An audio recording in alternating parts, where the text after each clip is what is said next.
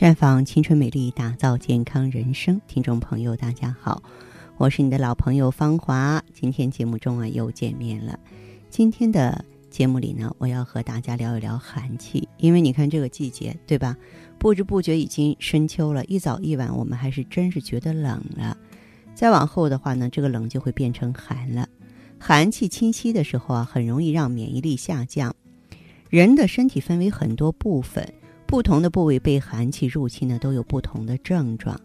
怎么才能做到防寒保暖、保健康、护美丽？所以今天节目里我要给大家做一个总结。一个是我们的头部，这个头部呢是人体阳气最旺盛的部位，所以感受风寒邪气呢，头部是首当其冲。寒气入侵头部会引发感冒、鼻炎、头疼、牙疼、三叉神经疼。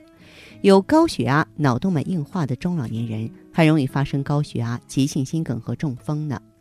因此哈，大家呢要注意这个天气预报，在气温突降的时候啊，外出的时候要戴帽子，把头啊保护起来。每天清晨呢梳头百余次，使头皮微热，这样有利于头部的经络气血通畅，促使呢诸阳上升，百脉调顺。晚上最好不要洗头，洗完头呢，一定要用毛巾擦干，或是用吹风机吹干。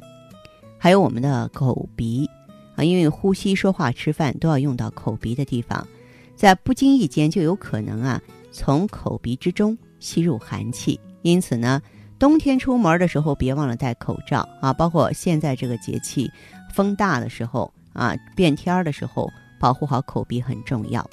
再来说说脖子，就是咱们的颈部，它是人体的要塞，是神经中枢最重要的部分，更是心脑血管的必经之路。如果受寒，不但加重颈椎病，还会引发其他的慢性病。因此，体质虚弱的人要穿立领装、戴围巾，尤其是上了年纪的中年人、老年人，更要注意保暖啊，对预防呢心血管有一定好处。还有肚脐啦，小孩和老人的腹部，特别是肚脐，也是寒气容易入侵的通道。夜间睡觉的时候不小心蹬开被子了，腹部受凉，寒气就会从肚脐进入，引起腹痛、腹泻。那么，过去有经验的老人会给孩子做个兜肚，戴在肚脐上来保护肚脐啊，这个能防止呢受凉引起的腹泻。嗯，还有我们的腰部。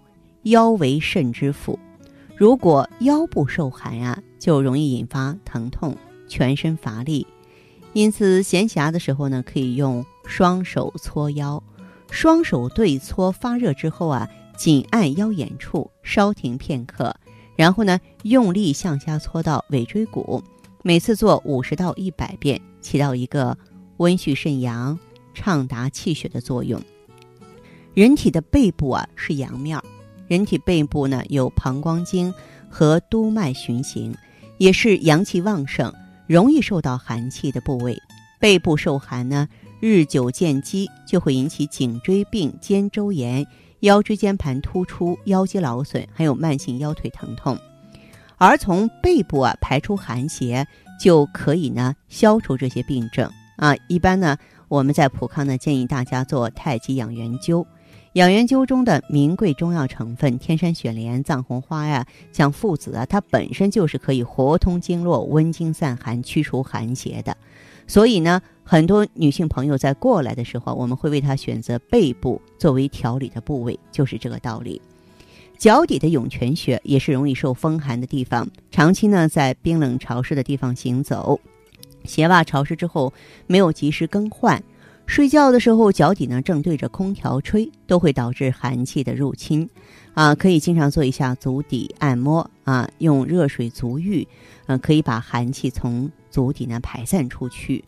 如果说你体内的寒气比较重，甚至说引起某样病症了，啊，我们单一呢就是通过呃做养元灸的话，还远远不够的话，再配合上能够温煦阳气的美尔康，那这样呢？问题再麻烦啊，再顽固的话，也都能够有望解决了。所以希望朋友们呢，呃，一定要在这个严寒的冬季来临之前，在这个秋天把功课做好。